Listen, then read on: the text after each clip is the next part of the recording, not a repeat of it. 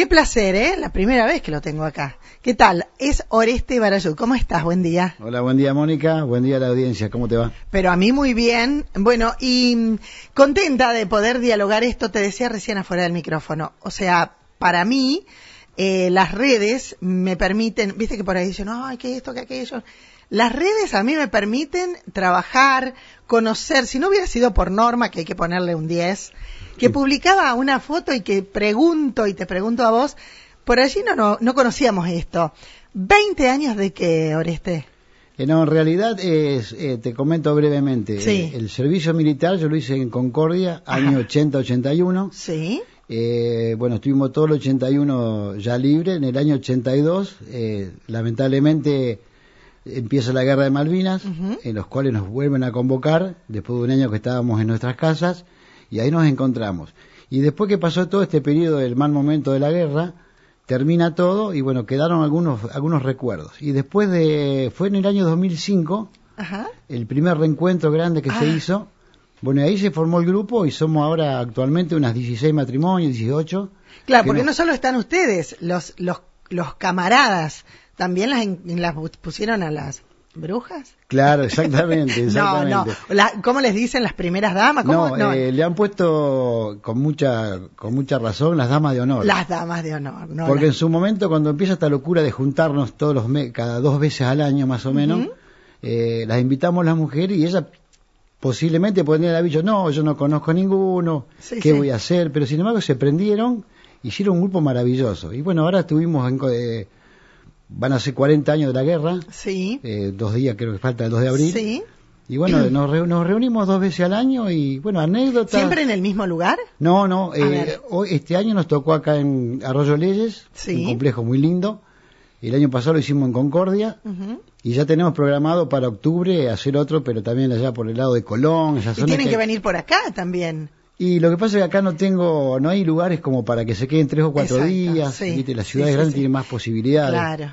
Pero bueno, fueron- son días que uno comparte recuerdos, anécdotas, y más de todo lo de Malvinas, que en su Mm, momento eh, teníamos la cabeza llena de preguntas, ¿cuándo nos iremos de acá? Y tenemos que ir al sur. Y bueno, lamentablemente te- se perdió, y pero estábamos muy asustados en su momento, ¿no? Bueno, contame, eh, ¿qué edad tenía? Vos naciste en el 61. No, yo nací en el 60, eh, 60. la hice con la 61 por, Ah. el, por el estudio secundario. Bien. Y- ¿Qué pasó cuando te, to- te habían sorteado? ¿Qué, ¿Cómo era todo eso? no? La- hay jóvenes que no saben de qué se trataba esa historia. No, no, a mí me sortean con 19 años, eh, éramos gemelos, de los cuales no puede haber dos eh, bajo bandera de una familia. O sea que Oscar, Sorteamos y gané yo. Gané yo y así ahí me tocó y bueno, no me arrepiento, ¿eh? No Ah, me arrepiento porque el servicio militar y todo esto que uno se encuentra ahora es, es impagable porque te da, te forma como persona, te da valores. Hoy yo entro a un lugar y digo buenos días, buenas tardes, hasta luego. Cosa que no veo en la juventud a diario, ¿no? Pero ¿Qué es lo que, la, la enseñanza, parte de la enseñanza que dejaba? ¿Y, y qué pasó eh, eh, cuando te tuviste que ir? ¿Me dijiste que a dónde lo hiciste? eh, me tocó en Concordia. En Concordia. Eh, imagino la familia, se iba el chico, eh, podías volver seguido, ¿cómo era el tema? En el servicio militar obligatorio, eh, sí volvíamos cada dos meses, tres meses volvíamos, pero y incluso cuando nos convocan por Malvinas, eh, volvimos una sola vez, Ajá. Eh, de las cuales nos dicen eh, saluden a sus familiares que de acá cuando vuelven nos vamos al sur. Ajá. Estábamos volviendo y ahí nos enteramos que ya ya se había terminado, Mm. pero por supuesto yo no dije nada a nadie cuando estuve acá Sí, sí, sí. para sí. que no se preocupen, pero bueno, terminó. Bueno, Bien. pero quedó el grupo, quedó el grupo, hay gente de Concordia, de Colón, sur de Santa Fe, de Buenos Aires, que se vienen y nos juntamos. Y- Bien. Fenomenal. Y, y- y las, la- imagino las anécdotas, ¿no? Eh, de lo que significaba ese tiempo y volver a recordar hoy después de 40 años. Sí, hoy, eh, este fin de semana que pasó largo, eh, bueno, las mateadas y los recuerdos están todo el día. Hay cosas que uno por ahí no se acuerda todavía ahora, se olvidó, pero Hay algunos que son más memoriosos. sí, sí, ya falta mucho también de la camada Ajá. que han, han fallecido, eh, que nos hemos enterado, pero ¿Cuántos eran en total? En el total éramos en el, en el escuadrón nuestro éramos 187. Ujú. Y de ese grupo queda- eh, se armó este. Claro, se armó este porque había muchos chicos que eran de, del Chaco, Claro. Corrientes, que eso nunca más lo volví a ver y que incluso no me acuerdo ni los nombres. Pero, ¿Las redes sociales sirvieron para, para encontrar a, a estas personas o para encontrar a otros o, o el grupo está consolidado con esos? No, no, no, no. Fue primero algunos teléfonos así de que unos tenía anotados y otros por redes sociales. Y contactos de, digamos, boca a boca. Sí. Se fueron, nos fuimos juntando y bueno, se formó un grupo de 16, 17 matrimonios y no falla ninguno. Qué lindo. Bien, bien. Qué lindo. Eh, no, decía, porque también eh, sucedió durante la pandemia. Uno se encargó de, estábamos tan aburridos, todo el día metidos adentro, que se encargó de buscar y por ahí nos hemos encontrado con algunas personas eh, que a lo mejor hace mucho tiempo. ¿La pandemia también sirvió para un- encontrar a alguien más o no? Sí, sí, en realidad sí. Eh, En pandemia nosotros habíamos reservado para marzo de, de ese año que empieza la pandemia. 2020. eh, 2020, en Villa Jardino. Eh, todo el mundo había hecho la seña y bueno, salió la pandemia, se suspendió. Ajá. Y lo hicimos después de un año. Nos guardaron el lugar y bueno, nos encontramos después de un año. Pero no, no, eh, esto es impagable, maravilloso. Bien. Eh, ¿Qué es lo que más recuerdan cuando se juntan? Viste que por ahí nos pasa a todos los que tenemos un grupo. Le decimos, ¿te acordás ese día? ¿Hay alguna anécdota que sea la que cuentan siempre? Sí, sí, yo me acuerdo de una, una eh, porque colimba quiere decir eh, vulgarmente corre, limpia, barre. Ah, mira vos. No sé si lo sabías. No lo sabía. Sí, te lo Corre, limpia, barre, claro. colimba. Y en realidad eh, corríamos, limpiábamos, barríamos, pero no- no, eh, nos entrenaban bien, nos entrenaban bien. No, no, las anécdotas siempre están. Yo me acuerdo de una patente cuando nos agarraron jugando al truco y nos agarró el jefe de regimiento. ¿No se podía jugar al truco? En No. Cuando había actividades no. Y nosotros nos escondimos y bueno, nos agarraron y bueno, calabozo. ¿Qué sería el calabozo? ¿El calabozo? Sí, te meten ahí un día o dos, ¿viste? Ajá, Y para bien. que aprendas, después te no te dejan salir por 15 días de franco. Ujú. Pero un montón ¿Y alguna, alguna actividad, la- las actividades eran duras? Porque viste que todos dicen, no, te saltaba, corría, no sé, cuerpo, salto rana, no sé cómo se... No, ¿o no, en realidad... en Era un entrenamiento. en Era un entrenamiento. Donde fue muy duro fue cuando, cuando nos convocan por Malvinas, un entrenamiento que formábamos todos los días con el bolsón de, para, de viaje listo, el fusil con balas puestas, los cargadores llenos, dos meses así, y bueno, caminatas, caminatas, caminatas, Ujú. todo el día. Y, por ejemplo, nunca agarré un fusil, pero eh, ¿son elementos pesados? No, el fusil no. Lo No. que, lo que, no, el fusil no, no, no es pesado, pero cuando vos tirás con el fusil, como yo tiré yo y lo apoyé como si fuera un rifle, casi me saca de arriba la mesa, pero bueno, ahí aprendimos. Ah, No, no. ¿Y, y que tenían eh, clases de tiro? Eh, Sí, ¿tenían sí, ustedes? sí, íbamos una vez por semana al polígono de tiro, tirábamos ahí.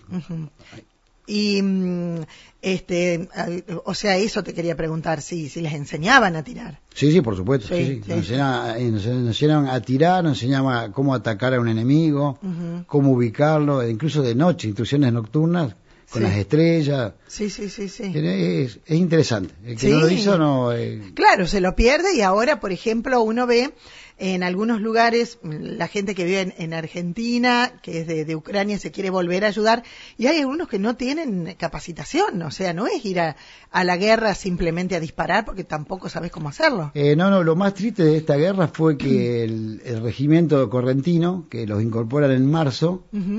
A ese regimiento lo llevan completo a la, a Malvinas, sin instrucciones. Ah, Y bueno, ahí fueron, fue un desastre eso, Ah. totalmente. En vez de llevar soldados, capacitados. digamos como nosotros Sí, o sí, otras sí. camadas, llevaron los recién incorporados que, por ejemplo, no sabían limpiar un fusil. Y bueno, fue lo- ahí el- pasó lo que pasó, ¿no? Sí, Em, claro, lo que te preguntaba eso, ¿cuánto tiempo de capacitación, de tiro, de clases de tiro, de, de, de una lucha cuerpo a cuerpo? Porque uno lo, lo, lo habla acá eh, y es una conversación nomás, pero, pero hay que estar presente. Eh, ¿Es otro o yo? Eh, Sí. Nadie tiene ganas de matar, pero o sos vos, sos yo. Eh, eso se lo enseñaban. Sí, nos enseñaban eso, nos enseñaban eso y por el cuerpo a cuerpo, viste que el fusil tiene una bayoneta en la punta, que eso es para el cuerpo a cuerpo. Sí, sí. Pero por ahí uno estando allá charlando, sí. uno decía, en la colimba a lo mejor dos años, un año me iba de baja, acá cuando me iré. Ah, claro. Nunca sabíamos. Sí, sí. Y digo, suponete, yo le decía a algunos chicos, suponete que nos toque ir. Y te toca un, un mano a mano. Y el tipo, y el otro soldado dice, no me mates. Yo no sé si lo haría. Claro, ¿Entendés? por eso te digo, Si una cosa hecho. es charlar y decir, eh, lo vemos ahora también con la guerra entre Rusia y, y Ucrania, eh, y yo el otro día hablaba con una persona, las madres de los soldados rusos están sufriendo porque bueno, el, el presidente no los, no los lleva a su país.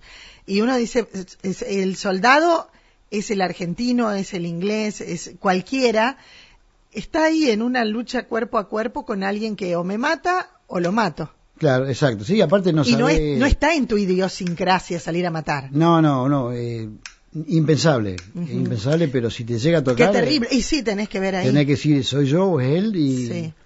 Debe ser muy duro. Muy. eh, ¿Las mujeres hacen tortas cuando se reúnen o no llevan nada? Para una No. mateada, me imagino. No, compran, compran. compran todo. Compran, está, compran, bien. sí, compran. está bien. ¿Cuándo es la próxima, me decís? En octubre calculamos hacerla en, en Colón. Qué lindo, qué lindo, qué lindo. Gracias, Oreste, porque la verdad es que uno próximo a, a este 2 de abril, que es tan caro al sentimiento de todo el pueblo argentino, hablar un poquito de esto que te sucedió a vos también hace 40 años es interesante. Gracias. Sí, ¿eh? sí, gracias a ustedes y sí, la verdad que eh, por ahí hablar de Malvinas me pone un poco triste, me pone mal, A eh, todos. me angustia, porque uno no contó todo lo que pasó, a nadie. Sí, sí, sí. Eh, ¿está Y esto te quiero preguntar. ¿Qué pasaba cuando les decían a lo mejor van a tener que ir? ¿Te daba un miedo?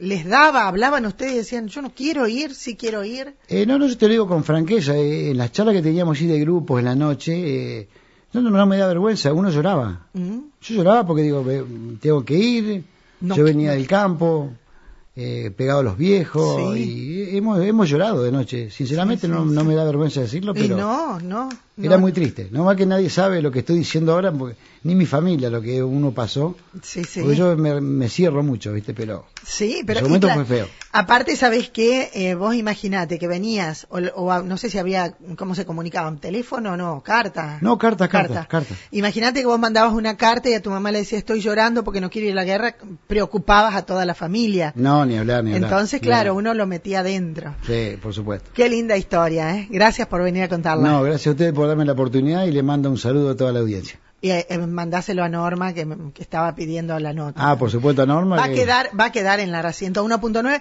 ¿Me decís que los muchachones, amigos, están escuchando? Sí, yo creo que si yo le pasé esta mañana que pongan la radio FM 101.9 María Juana y, y- iban a buscarla para escuchar la nota en directo. Después le va a mando, estar, le va a estar. mando un saludo enorme a todos los colimbas, ex colimbas que pudieron estar en el encuentro o no y ya nos veremos pronto. Corre, limpia, barre. Corre limpia va. Ese es el colim. Muy bien. Gracias, Oreste. No, gracias a ustedes. Mereces una explicación. Y ahí, ahí estábamos, ¿eh? Con Oreste Barayú contándonos esto, ¿eh? Qué lindo, qué lindo. Eh, qué historia. ¿Cuántas historias hay detrás de tantos colimbas?